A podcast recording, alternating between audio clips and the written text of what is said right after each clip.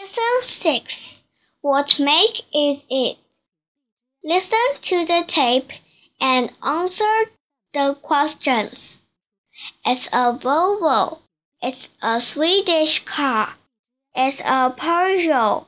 It's a French car. It's a Mercedes. It's a German car. It's a Toyota. It's a Japanese car. It's a Daewoo. It's a Korean car. It's a Mini. It's an English car. It's a Ford. It's an American car. It's a Fiat. It's an Italian car.